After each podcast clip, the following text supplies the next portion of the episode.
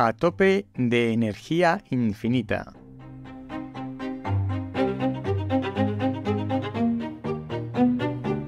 Hola, soy Ignacio de Miguel y esto es El décimo hombre, porque cuando nueve personas están de acuerdo en algo, una décima debe llevar la tesis contraria, aunque a veces como hoy simplemente acompaño a la actualidad científica.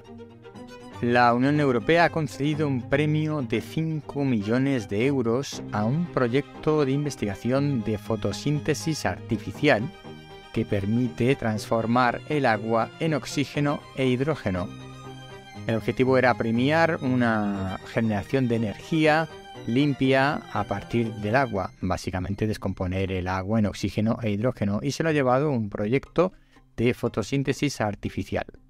Traigo esta noticia por un lado para mostrar el interés que hay por parte de las instituciones en conseguir una fuente de hidrógeno verde de verdad y por otro lado para que veamos cómo la innovación científica y tecnológica va acompañando a esta progresión de la introducción del hidrógeno. En paralelo a esta información, hay un proyecto piloto que se ha puesto en marcha entre Francia, Bélgica, Alemania y Suiza, que consiste en poner en marcha 16 camiones pesados que funcionen con hidrógeno y 16 hidrogeneras, de tal manera que se pueda mostrar la viabilidad del transporte de mercancías por carretera en camiones de alta carga mediante hidrógeno. Y siguiendo en la línea de la energía, una tercera noticia de la Unión Europea.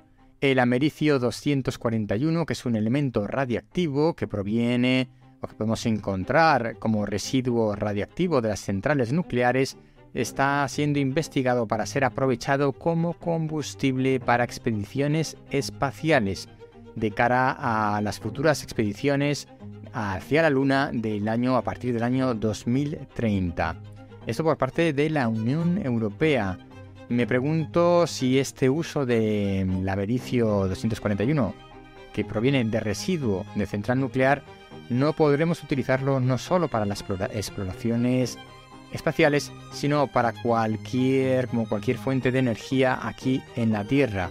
Es una investigación muy interesante y yo siempre he dicho que lo que son hoy residuos de las centrales nucleares mañana será combustible. Hasta aquí el episodio de hoy del décimo hombre.